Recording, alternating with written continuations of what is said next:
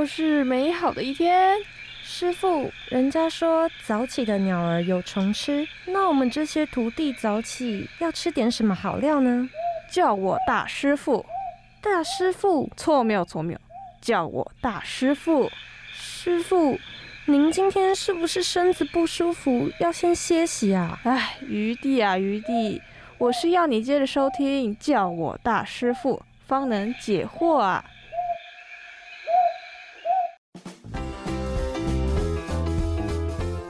位听众朋友，大家晚安，我是主持人 Kitty，我是主持人苏，我是苏西。哎，Kitty，我我口有点干哎，你可以让我喝个饮料吗？不行啊，苏西，录音室又不能喝饮料啊。好吧，那那既然不能用喝的，那我们就用聊的吧。非常快的就进入主题了呢。没有错，我们广告系就是这么喜欢植入性的东西。今天要聊的呢是大家非常熟悉的朋友饮料。现在饮料店越开越多，到处都是饮料店，而且琳琅满目，每家都还有不同的特色。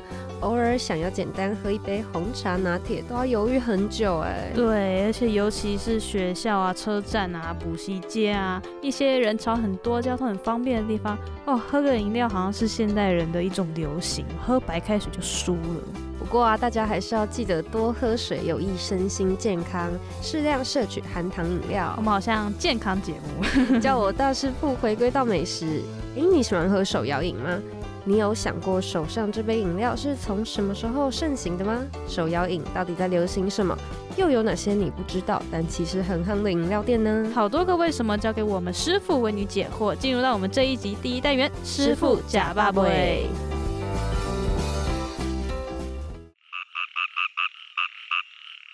记得巷口那家炒饭的口感粒粒分明，旁边是卖臭豆腐，对面还有师傅。我们不是才刚吃完火锅吗？您又饿了？哎呀，想到好吃的东西，肚子就开始饿了嘛。啊啊！你说什么？我说什么什么？再说一次，我听不清楚。我说师傅，你假爸爸。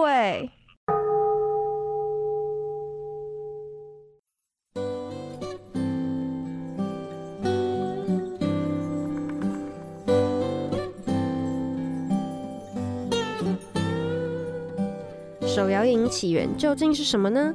其实至今这个问题啊，并没有正确的答案哦。但我们靠网络上的资料整理出了一些脉络。有人说，在一九八零年代开始兴起的泡沫红茶店，就是我们今天风靡全球的外带手摇饮的前身。据说当时啊，在台中中国医药大学附近的小街上，有着几家的茶叶行。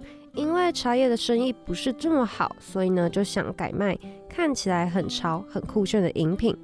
哦，在当时它的名称是 Cocktail Shaker，就是调酒杯手摇红茶，那也就是我们今天所称的泡沫红茶，来吸引附近的大学生们。确实，这样的新潮饮品啊，在短时间内一炮而红啊，有着网红般的魅力。凭借着啊不可思议的神奇力量，一路的扶摇直上。而各个店家呢，也开始纷纷推出了新招。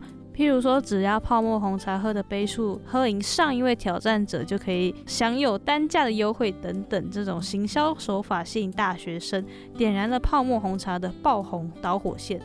但事情真的有那么简单吗？以美食之都为傲的台南人啊，可就不这么认为哦。台南府城有家双泉红茶店，他们宣称他们才是创始人。那创始人张番薯先生呢，曾在日本人开设调酒馆工作，早就练得一身 bartender 的好手艺。直到啊国民政府来台后，才突发奇想，在一九四九年设立泡沫红茶这种新潮的 style。所以啊，台南人啊就会呛下说：“哦，你们这是台中人学人精。”看来饮料十足这件事真的是吵不完。不过仔细想想，在遥远的日治时期。无论是充满情欲流动的咖啡厅啊，来来去去的沏茶店啊，或是网红完美的果子店，都有着冰红茶作为饮料的贩售。加上啊，在日治时期的台湾调酒店虽然不太多，但身为当时餐饮尖端的新型产业，怎么说啊，也是调教出许多好手的。虽然直到现在仍旧没有一个确切的证据去说台中、台南两边的泡沫红茶店究竟始祖是谁。不过呢，这倒也为台湾饮品的历史蒙上一层神秘的面纱。再来说说泡沫红茶或是绿茶的本尊好了，它的特色啊在于上层的泡沫，强调茶要新鲜及泡沫要细。除了红茶之外，绿茶、乌龙茶、花茶也可以被制作为泡沫式的茶饮，并可以依照个人的喜好添加一些调味的糖浆。一开始泡沫红茶店啊都是以人工手摇，所以又称为手摇饮。后来出现专门用来摇泡沫红茶的机器，但许多店面啊还是会强调手摇作为特色。哎，Kitty，你去饮料店的时候会点什么来喝啊？我通常啊就是点茶类，因为啊在夏天的时候茶类真的很消暑。哦，没错。而且啊，带我都会很喜欢搭配珍珠，嗯，这样就比较有嚼劲。嗯，那苏西你呢？你去饮料店通常都会注重什么？我是一个非常爱喝鲜奶茶的人，所以我很看重的是他们家茶香不香，会不会苦啊？然后或者是跟鲜奶融合之后，它的茶香还在不在？而且我基本上都是点无糖或是微糖，所以所以基本上它茶好不好喝，或者是跟牛奶没有好好混在一起，一喝就知道了。那说到甜度，你喜欢什么样甜度饮料？我以前啊都是喝全糖去冰，超甜。蚂蚁人，真的，我真的蚂蚁人。好好笑。但后来啊，我就开始觉得这样子喝就很容易会很腻。嗯。所以啊，我现在几乎都改喝成半糖或者是微糖。哦。这样喝完一整杯啊，就也比较不会有罪恶感啊。哦，也是啦。那谈了一些我们自己对饮料的喜好，身为台湾人，我们就应该聊聊珍珠奶茶了吧？说到真奶啊，就可以来聊聊台湾两大家企业的战争——春水堂还有翰林茶馆。哇，这很刺激！那我们先来说说翰林茶馆好了。像前面有提到，在一九八零年代，手摇饮有兴起一波风潮嘛。那在当时呢，随着经济渐渐的起飞，台湾的休闲食品还有茶饮也渐渐的兴起。那在当时呢，街上开满了茶饮以及郊区的茶餐厅。一九八六年，翰林茶馆的创办人涂宗因为火锅店生意失败啊，便决定随着这波潮流东山再起，而粉圆就成为他众所不同的卖点了。有一天呢，住在台南鸭母寮市场附近的涂宗，他看到他儿时喜欢吃的粉圆，哎，于是他就想说，那我怎么不把粉圆加到绿茶里呢？白色的粉圆啊，在绿茶中会显得晶莹剔透，让他想起他妈妈的白色项链，所以啊，他就将饮品命名为珍珠绿茶。之后呢，途中试着在奶茶中加入更大颗的黑色粉圆。增加黑糖的风味以及口感，也就是众所皆知的真奶的原型。那因为当时的黑色粉圆比吸管的口径还要大很多，所以顾客是真的用汤匙挖着挖珍珠来喝这样子。那后来他所开设的翰林茶馆还必须跟工厂特别定做特制的吸管。在一九八六年十月的时候，他开设了一家翰林茶馆。而推出了真奶，但这也是一个棘手的问题是啊，另一家知名的茶馆春水堂也声称自己是珍珠奶茶的第一创始者。在一九八八年员某个员工会议上，林秀慧因为好玩，所以呢就将粉圆加到阿萨姆奶茶中。他就说，会议中每个人都很喜欢这款饮料。几个月后呢，真奶就成为店里面最畅销的饮品。为了争夺珍珠创始店的这个称号，春水堂和翰林茶馆就决定走上法院。那历经了十年的诉讼，法官最后认为真奶是大家都可以制作的饮料，并不是专利，因此没有必要争论谁才是真正的始祖。虽然珍珠奶茶始祖到现在还是没有定论，但珍珠呢有另一个可爱的昵称叫做波霸，它有一个蛮可爱的历史由来。波霸呢，它这个词是来自于台南的一个小摊贩，以当时某位香港女星她丰满的身材为灵感，然后她那位女明星的绰号是波霸，所以就用波霸这个为大颗的粉圆来命名，和小粉圆做不出区别。现在真奶啊，不只是传统食物创新的成功案例，更成为台湾人自信和身份认同的象征哦。看着手摇饮能演变到今天这么多的选择和口味的一天，也是非常不容易啊。而且手摇饮的最根本还是运用台湾当地的食材做结合的，比如说茶啊、珍珠啊，都是台湾原本就有的元素。那甚至后来还发扬光大到了日本。还有卖珍珠披萨呢。这个啊，我真的就不敢恭维。就像之前某家披萨店做的，就是那个猪血糕香菜披萨一样，可能有些东西就是不太适合放在一起吧。但这件事也说明了真奶在世界真的是备受肯定。像是德国麦当劳在二零一二年就把真奶放上菜单，那后来四月三十号呢，还被美国定定为国际真奶日。突然觉得啊，珍珠奶茶才是真正的台湾之光了。哇！不过苏喜，你有听过奶茶节吗？奶茶节感觉很酷哎。奶茶节啊，我参加过了两年。第一年呢，有五十杯的台北奶茶的参赛饮品哦。然后在第二年呢，就集结了台中还有台北的优质手摇饮，一起共襄盛举。成为奶茶迷之后啊，可以享有五十四杯的参赛饮品，每一杯以十元的铜板去兑换，而且还会有很多的惊喜优惠哦。那除此之外啊，还有许多创意的饮品参赛，口味丰富哦。这样可以喝到好多杯奶茶，也太幸福了吧！那说完奶茶节啊，今天的来宾也是在奶茶节中佼佼而出的强者哦。好赞哦！那我们接下来就还是先来讲一下我们的口袋名单的部分好了。好，好，那先来讲我真的非常喜欢的一家店，也是应该大家就是众所皆知的，它就是搜马。真的，这个应该蛮多人知道，应该大家都知道吧？住在台北的朋友们应该都知道的吧？这家非常好，非常的有名。那他在永康、在敦化、在民权都各开了一家分店。他们的营业时间分别基本上都是从十一点早上十一点到晚上九点。那假日的话，时间会不太一样。在二零一九年的奶台湾奶茶节啊，他们有五十万的网友票选，他们是第一名的奶茶。那网络人气同时也是第一名的。他们有林地雷饮料店的号称，那这家店呢是在二零一三年创立，他们其实没有特别的打广告。他们家的茶呢，主要是运用了台湾斯里兰卡以及印度庄园等三种红茶混调而成的，接着还加上脱脂奶粉，调出滑顺浓郁的经典奶茶。那接下来我就来介绍他们家的饮品。第一杯要介绍的是原味茶欧蕾，这一杯是。它是中杯的，然后六十块，其实有点小贵。对，它算比较高，它算高单价的，而且他们家的是脱脂奶粉，不是鲜奶。嗯嗯，其实他们不是鲜奶茶，但是呢，他们家的茶真的很顺，茶香很顺。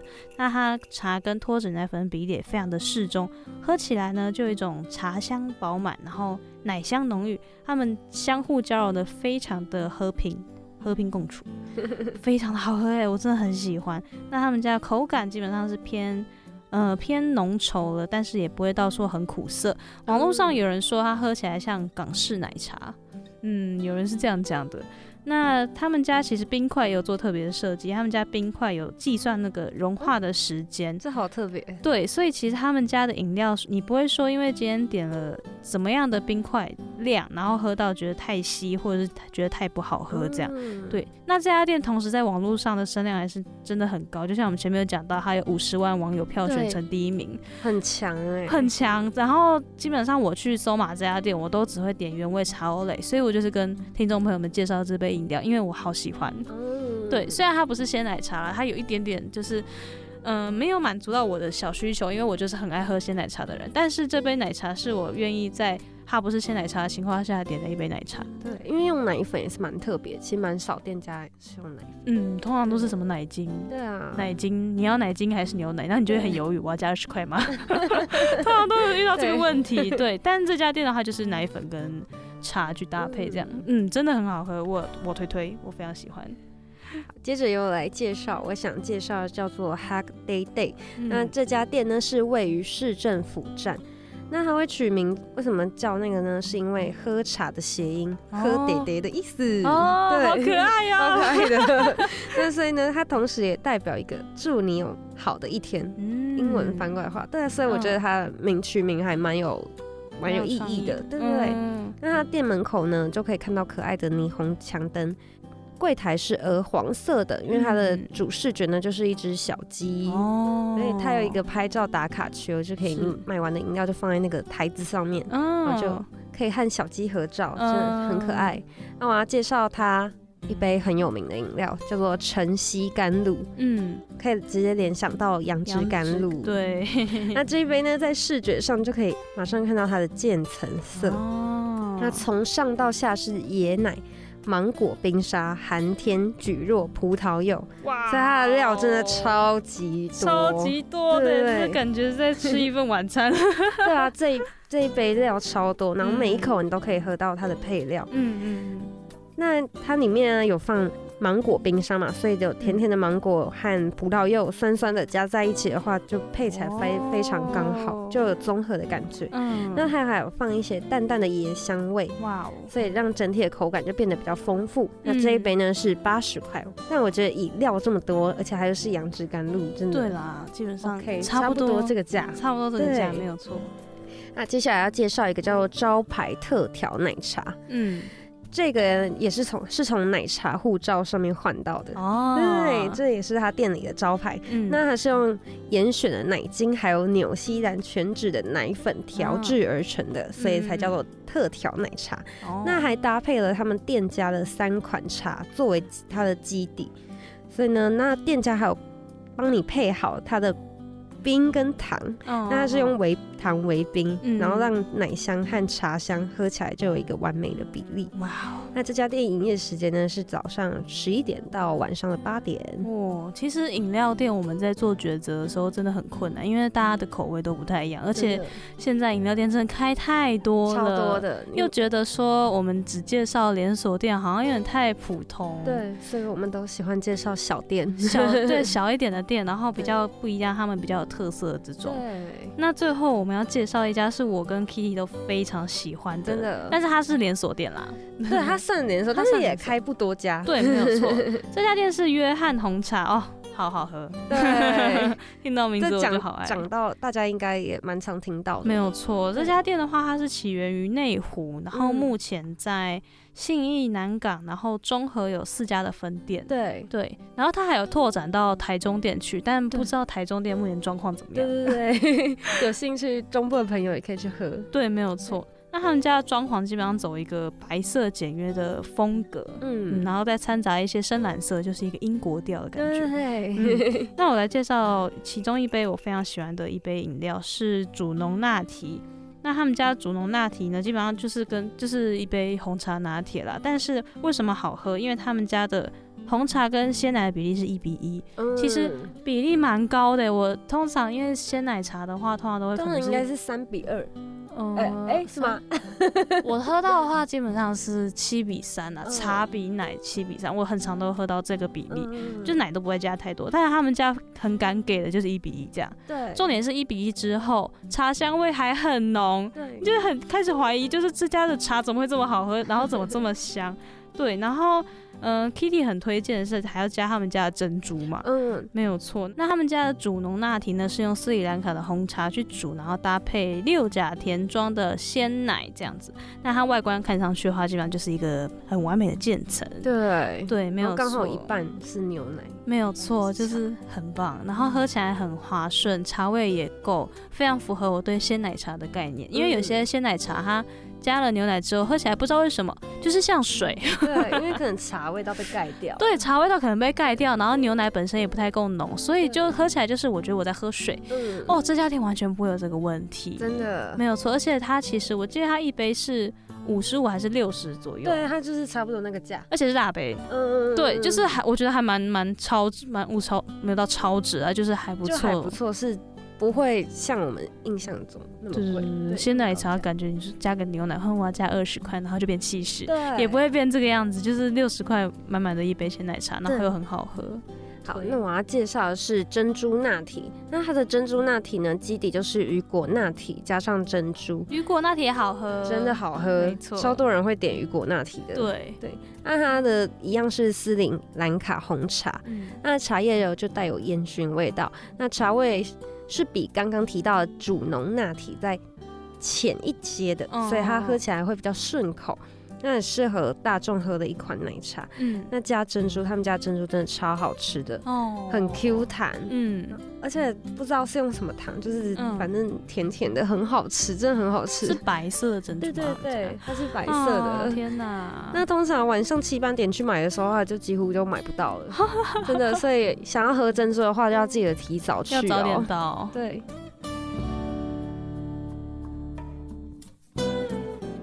说了这么多，我们今天邀请到来宾呢，也是一位在奶茶护照上面的一家店家。那我们马上就进入下一个单元，师傅促膝长谈。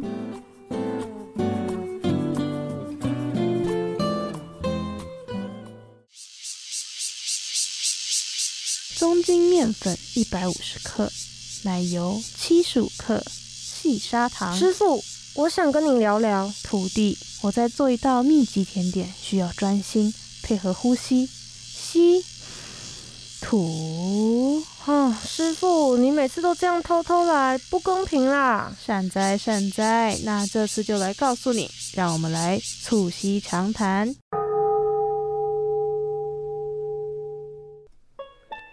西门町是许多观光客会去的景点，有人的地方当然少不了饮料店啦。人手一杯的饮料店是怎么做出来的？又如何在众多饮料店中脱颖而出呢？太多问题想问啊！那我们废话不多说，赶紧欢迎今天的来宾老派金鱼。各位听众朋友，大家好，我是老派金鱼的店长哦，我是雨熙。雨熙你好，你好。想请问老派金鱼这个名字是怎么来的？其实。没有大家想的这么的正式，没有说这个店名是因为碰到了金鱼，还是 还还是很很老派，给了我什么发想？其实当时候就是因为店名去发想是蛮困难的，就是因为先前的店家都把一些好的名称、有寓意的名称都都给用完了，对，所以其实我那个时候就是。有一点小小的迷信，那我就翻开字典找我要的部首。哦，是这样子。对对对，我听说那个饮料店要用水字边。哦。我听说就是五行里面好像是金金这个东西的元素是最好的意思。那我想说，要水要金，总不能叫水晶记之类的。然后，对，我想说把它变得活泼一点。嗯，其实没有大家想象说老派金鱼它有什么特别的寓意。对，但也蛮酷的。对，有点迷信的成分在，蛮有趣的。那怎么会选在西门开店呢？西门町应该是大部分年轻人，大概差不多高中生都会去的地方。那其实我个人就要稍微转严肃一点，就是说。我觉得西门町它是最能体现台湾的一个地方。怎么说？是因为西门町它其实很多元的文化，嗯，它有大家可能知道刺青街，对，可能知道美国街，对，对，所以它不只是有红楼这么有历史建筑意义的地方，它还有很多。我不知道大家知不知道，你六号出口一出来，其实它是一个彩虹。嗯，对，对对，其实我觉得这最能体现台湾的。文化包容，对我觉得这是很，我觉得我开了店我就应该在这里。嗯，那店内装潢是希望带给顾客什么样的感受呢？其实当时候的设定一样，没有大家想的这么有故事。因为我创业真的是也不能说白手起家，白手起家指的是可能很大的企业才叫白手起家。那至少。我是用很现有的资源，所以你现在看到的装潢是拼拼凑凑而来的，就是说，当然很有一点土炮。我看别人这样好，我就想说，那不然我也这样好了。对对对对对，所以可能有一点别人的影子。那未来我在这个部分，我们再我们会去改善它。哦，那是什么原因，就是让你想开这家饮料店？其实我。坦白说，就是我没有读什么书，因为我家境比较清寒一点。嗯，对，那没有读什么书，真的是很没有读哎。但是我是国中毕业而已。对啊，所以如果你不想要变成这样讲吗？社畜吗？点太锐利了，就是如果你想为你自己的未来做一些改变的话，好像创业是最有这个机会啦。但这只是一个机会，那我觉得年轻就应该要试试看这样子。对，那是什么什么时候开始想要？哦，很早哎，因为我开开四年，我现在是。不好意思，过了十八岁都不会记得自己。我现在好像二十七吧，所以大概就是二十二岁左右的事情。但是因为我出社会很早嘛，就诚如我刚刚所说，我就是很早就出社会了，嗯。然后不是觉得饮料店好赚才做饮料店，是因为我觉得以我的能耐开饮料店最合理，哦对本身喜欢喝饮料的人吗？超级爱。我是那种无冰不欢，啊对对对，无饮料不欢的人。嗯，所以平常在店里也很爱喝吗？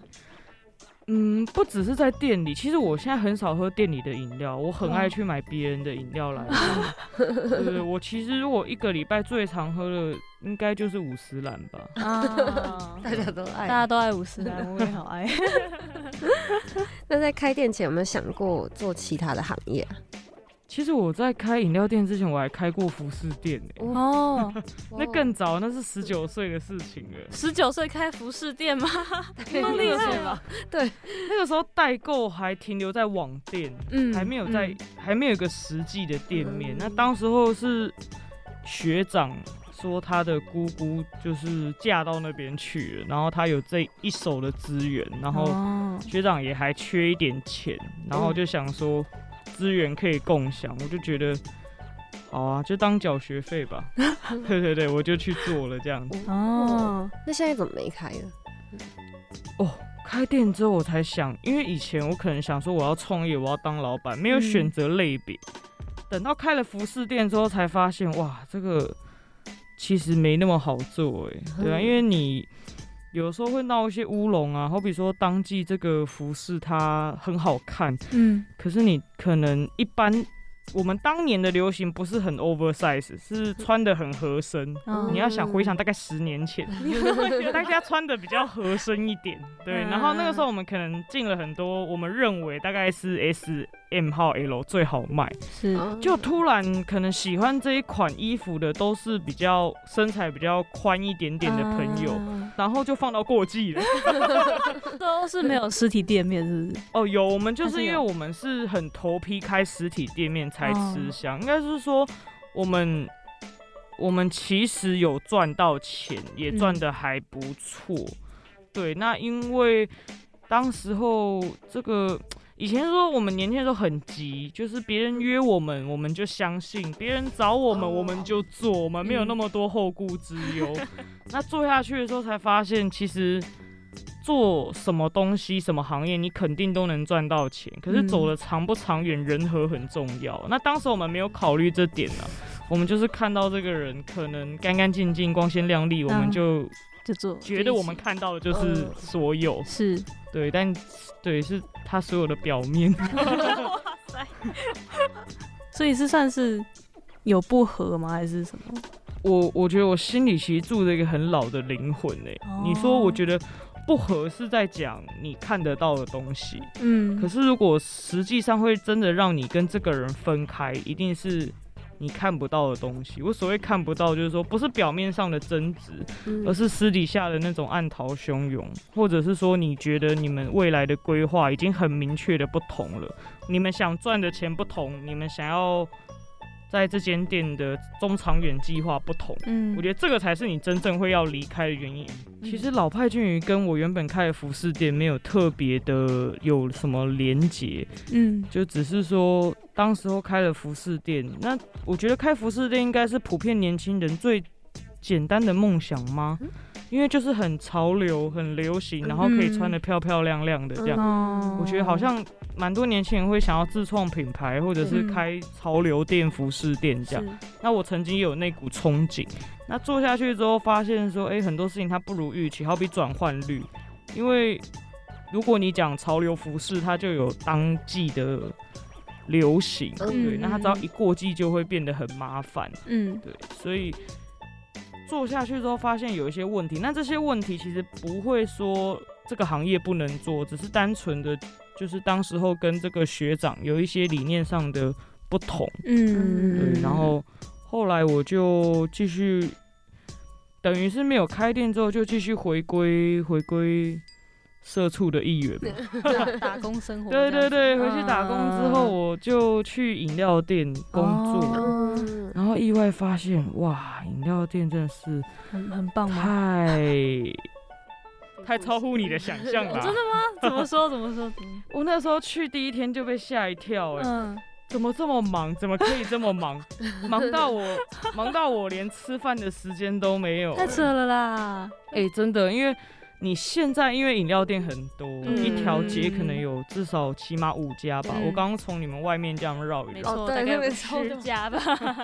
但是我们以前没有。你回想十五年前，其实不是一条街可能一家，一家五十兰，一家清洗。哦，对 对对，客人都往你那边跑，这样。那个时候等于比较没有竞争，所以他们可以一档独大嘛。然后我那时候去那边工作。哇，一天可以一两千杯，好可怕！好多。对啊，被抄的人不像人。还要记步骤什么的，我觉得最累的应该是数外送，就好比说，因为老板一定会想把服务做足，所以有一些那种大量外送，那三四十杯的饮料这样子。有的时候一扛要扛到三四楼，尤其是送学校的那种，我真的是边送边想，怎么钱这么难赚？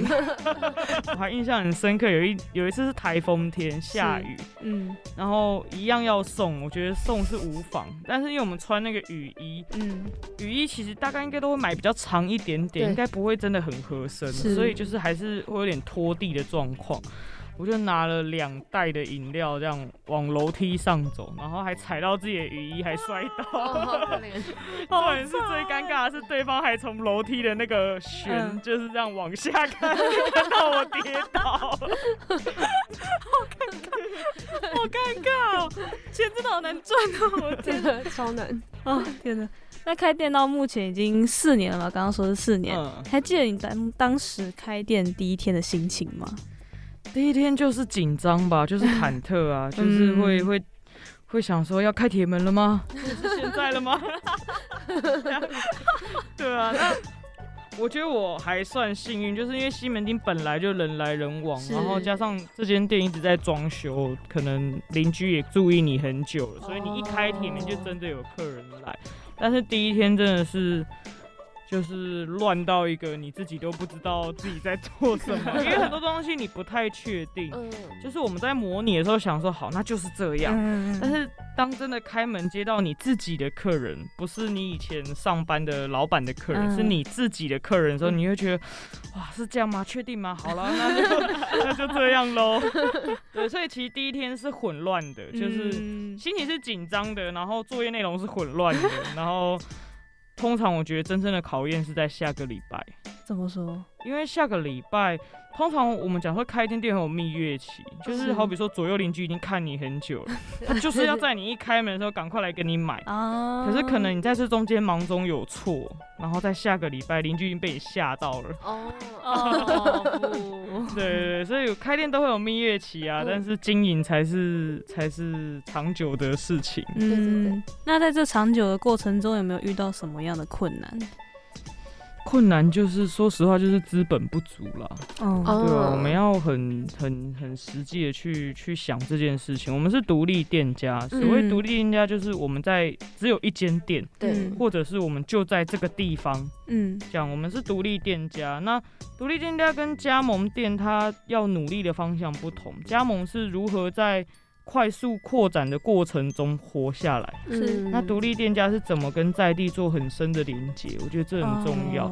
我比方说，你可能到西门町，你就会想要吃阿中面线，对，你会想要老天路；你去到东门，你会想要鼎泰丰，它给你一个很深很深的连接。嗯，对，那这是我们独立店家要努力的方向。嗯，那在当中有什么让你比较印象深刻的事情吗？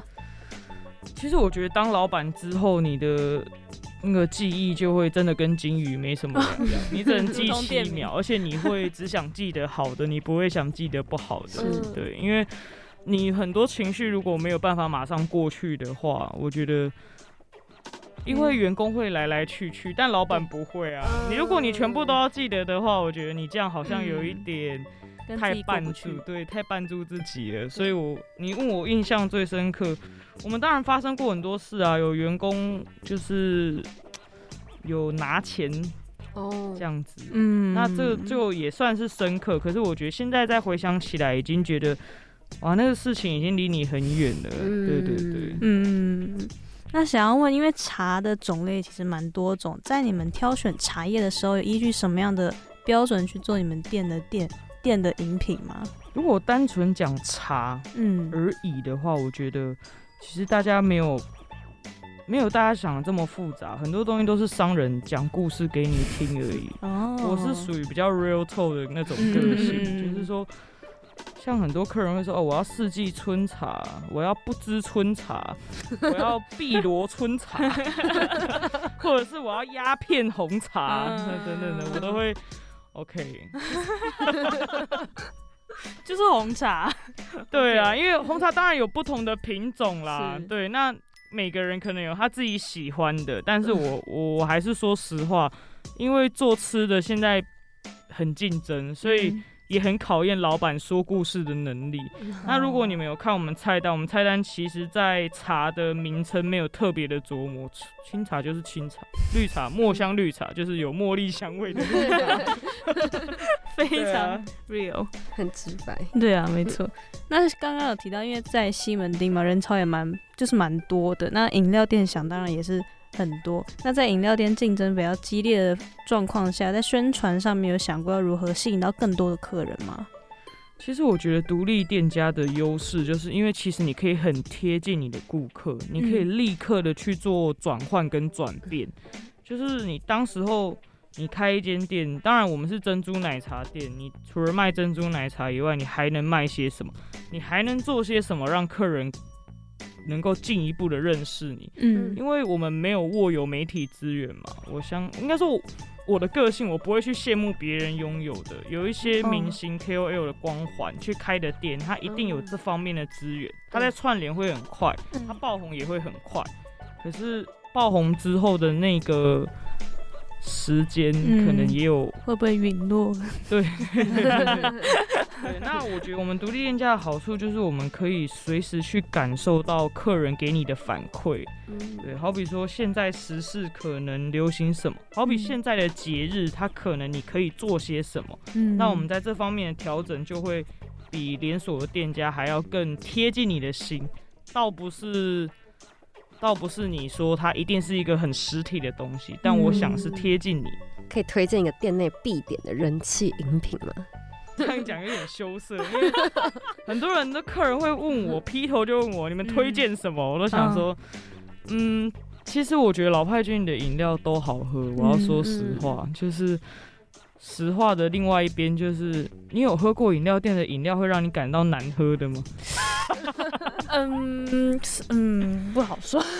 但我觉得应该不是多数啦。对啦没错如果我走进星巴克，我哦应该很难点到一杯很雷的饮料没有错，所以每次回答这个问题，我都会 cue 他说，嗯我们有个店长推荐的看板，啊，我就跟他上面看一下我就跟他讲说，那边都蛮多人点的，我比较不会特意的说我要推推哪一杯，嗯对，但是。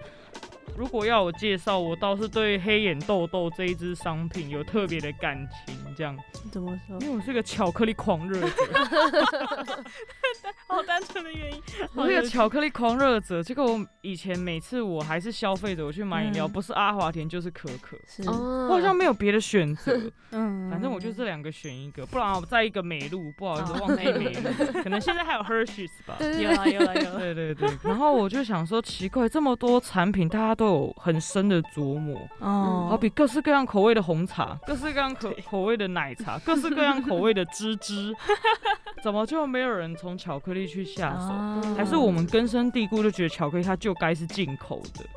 对，好比法芙娜可可，好比阿华田，嗯。好比美露，它都跟台湾没有一定的关系，所以如果要我推荐，我觉得黑眼豆豆它是从零到有，是我自己去发想，然后我把视觉跟味觉都尽量做到我心里的预期，这样。嗯，对。它是一杯巧克力牛奶吗？还是？对，但是它有半融化的巧克力豆。哦。对对对，黑眼豆豆其实它是一个原本原生应该是一个面包，嗯。对，对嗯。然后把它还原到饮料上面这样子。嗯，那通常饮料都是怎么想出来的？啊？我有一点小小的自傲，就是我觉得如果我要发新品，一定要是我自己想到的，然后或者市面上没有。哦，小坚持，对，这是我的小坚持，因为我真的是超级爱喝饮料的人，所以我一天到晚去关注这些东西。嗯我我只是呃，比方说，好比最近有一个很很新奇的饮料店叫五桶号，对那他有推一个杏仁冻，我嗯一看我就哇，太赞了！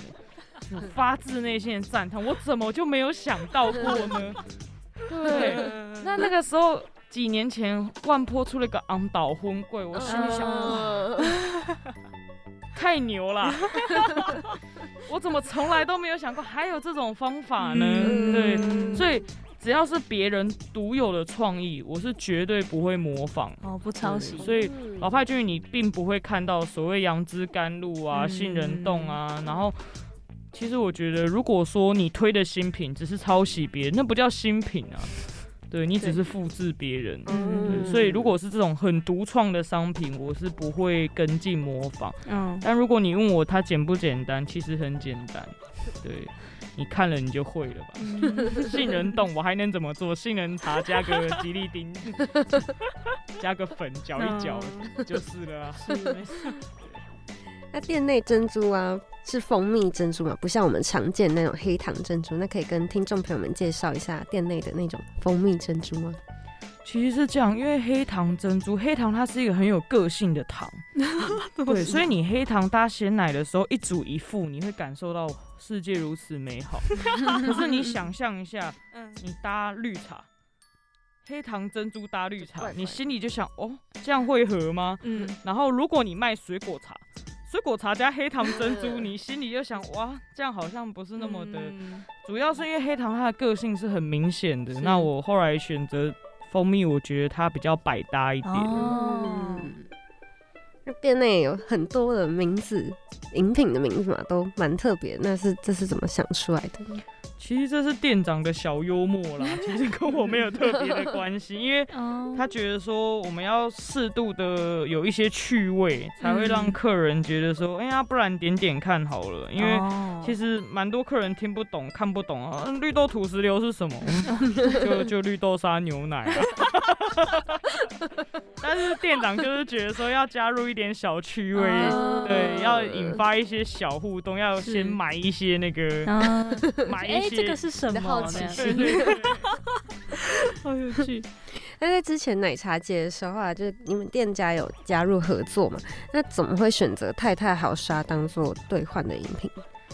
其实如果讲到原创性的商品，太太好沙是第一个，嗯第二个就是黑眼豆豆。嗯那哦因为当时候坦白来讲，就是妞新闻办这个活动，当然由媒体方来办这个活动，可以有效的引流，让我们嗯。增加更多的曝光。嗯。可是因为它这个活动的方法是，你如果买奶茶护照，它的钱是交给妞新闻，哦。对，那妞新闻其实不会拨任何的钱给店家，就只是让你们提高曝光率这样。对，然后哦，客人可以用十块钱来跟我们兑换这杯饮料。那我们已经算很重本了，就是你嗯如果翻开奶茶节参加的那些饮品里面，有像我们推出一个这么麻烦的饮料的店家。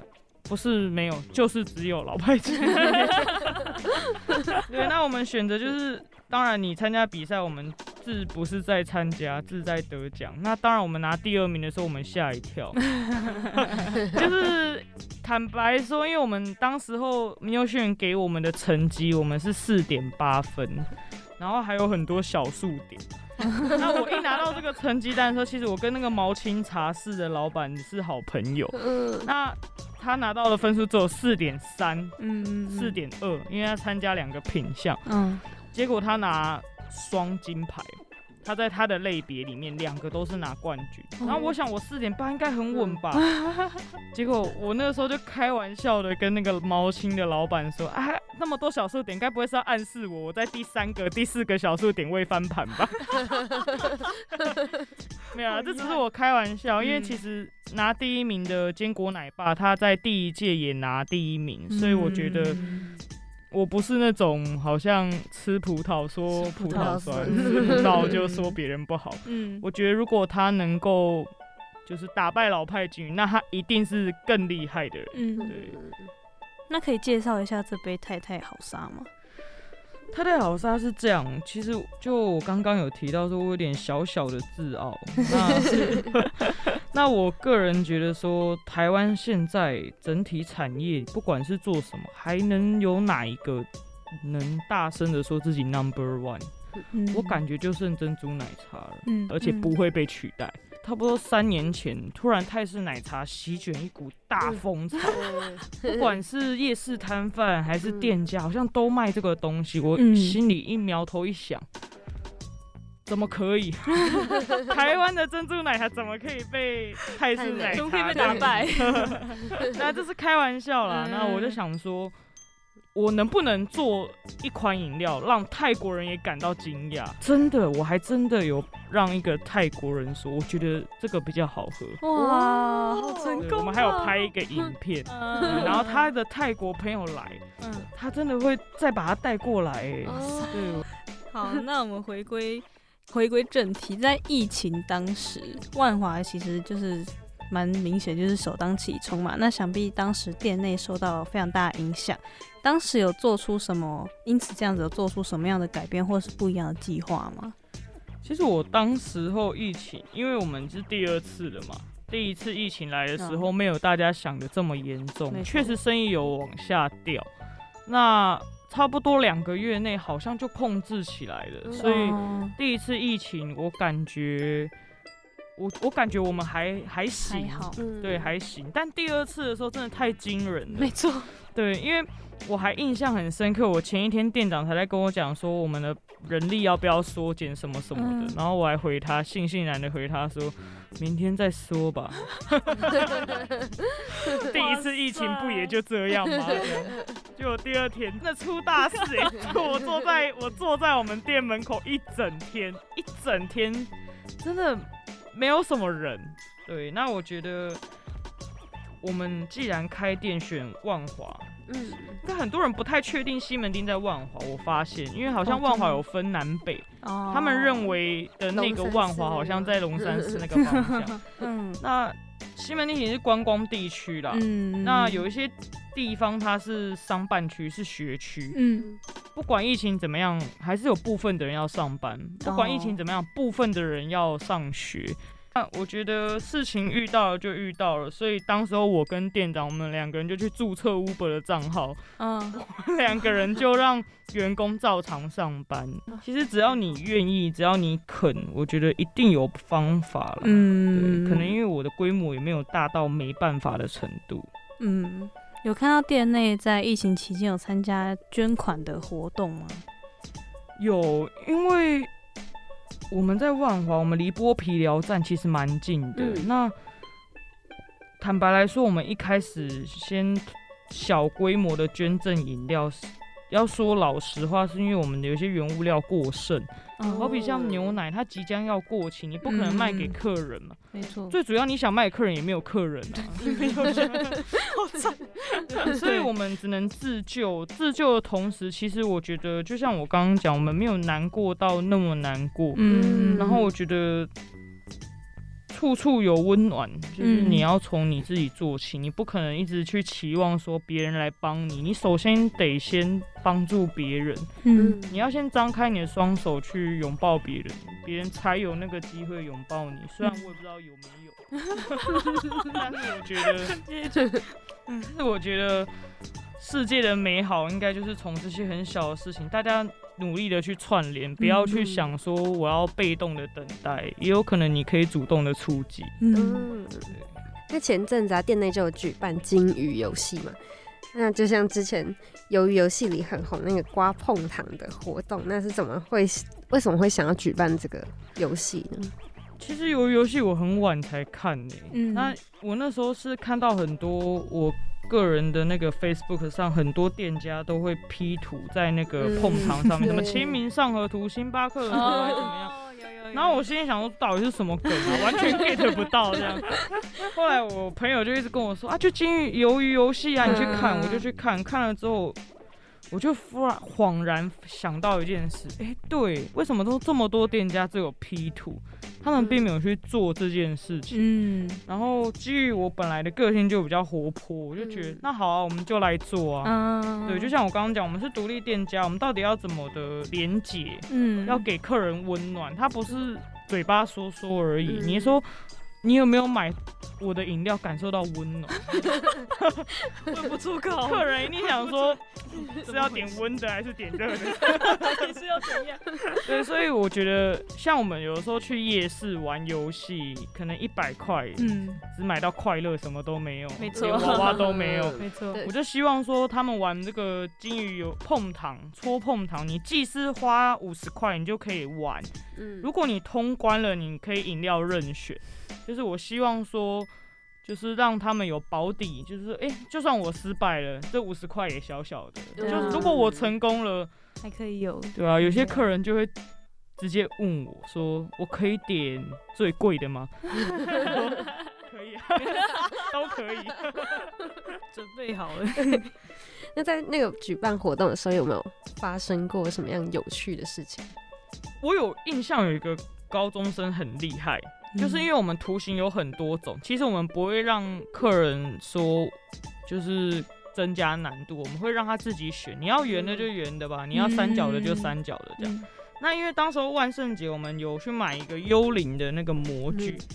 就这个女高中生居然只用了三分钟就把这个女这个幽灵的模具就通关了，我感觉他很专业，他是不是去各大餐厅 踢馆？我印象对他非常深刻。很多人会问我说：“哎、这个有很多人成功吗？”嗯我就说很少人失败。哇塞，天哪，好厉害哦！那店内是是会常常定期举办活动啊？其实我们很想举办活动，嗯然后有的时候其实有一点懒。对，因为其实好比说煮碰糖，嗯嗯一个五十块，其实有些人会觉得啊，不就糖吗？可是我如果手伸出来，我烫伤的部位很多，嗯。多到我我整个手都烫伤，哦，所以你碰糖是自己煮的？是自己煮的、啊，对吧？所以像可以预告一下啦，我们嗯。圣诞节的时候也会有一个类似抽红线的礼对对对，因为我们有时候办活动要想尽办法串联大家，嗯。就是因为现在西门町的状况没有以前那么好，很多嗯。店家倒闭了嘛，所以我也希望说我们办的活动不要只局限在老派金鱼，可能嗯只让客人换饮料，想啊换汤不换药，过年抽红包啊又来了又来了，对，然后所以我们这一次抽红线就有找到电影院来合作。嗯所以你可能可以用五十块抽到一张电影交换券。那我们就知道老派金鱼里面有一只电狗叫做馒头，那在赖上面有推出它的贴图，那是由你们店员所绘制的。那想请问挑员工的时候会希望员工具备什么样的特质吗？馒头这是电狗，它是西门町电影街的一个餐厅，他养的狗。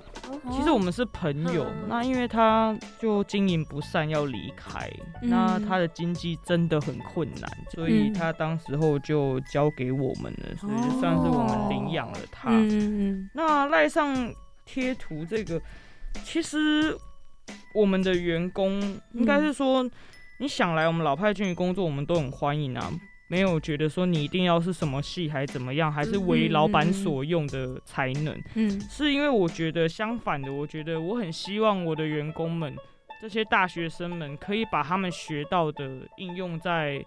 哪怕只是饮料店，很多人会有一些既定的印象，像我的员工，我都会尽可能让他们参与店里的事务。哦，对，那他做的馒头贴图，包含那个金鱼游戏那些海报，都是同一个嗯员工做的。哦他在剧场工作，其实我们的菜单那些都是他们做。既然我也有这个需求，那我就会额外可能他做菜单我给他一千块，他做嗯海报我会给他一千块这样。奖励的部分，我就觉得说，这样就是一个正向的循环，就是说他学的东西他可以发挥，他可以用到，嗯然后我也会给他除了基本薪资以外，另外的报酬。嗯我觉得大部分的人在职场上不见得都会遇到一个好的工作环境或者是薪资待遇。嗯，那我觉得还是回归，我觉得就从你自己做起吧。如果你感受到体制有一些问题，你就是要改变它，就从你做起，这样。那会想要对未来想要开饮品店的听众朋友们什么样的建议或者是方向吗？我会跟你说，再等十年，先不要。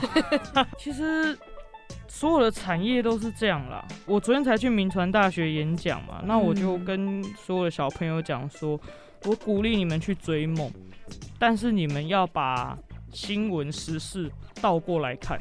什么叫做倒过来看？这只是一个比喻，当然是我个人的浅见。当所有人跟你说饮料店很好赚的时候，no，它一定很难赚。当所有人跟你说现在海运风生水起，那个股票多好多好，说 no 不要，你会被收割。对，当大家都说比特币一定会涨，一定会涨，一定会涨，涨到怎么样的时候，气球再怎么吹，它终究会爆炸。所以所有人都跟你讲说这个东西很好的时候，你要以慢制快。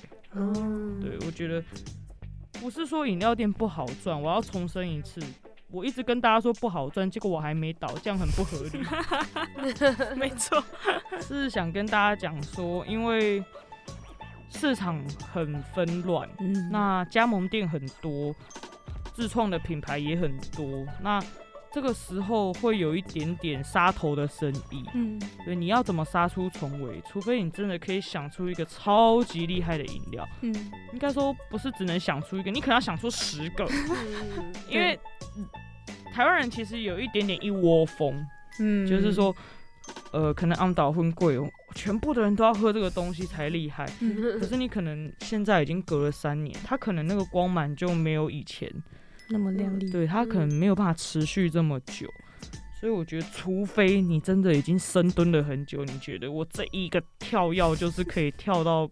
别人看不到的高度，那我会说拜托你来老派金鱼上班，需要这个人才。对，我需要你这个人才。那我们今天访谈就先到这边，再次谢谢老派金鱼来到我们的现场。谢谢，谢谢大家。喜欢喝手摇的朋友，喜欢逛街的朋友，听完后觉得很心动的朋友，都不要忘记到西门町的时候多多支持老派金鱼哦。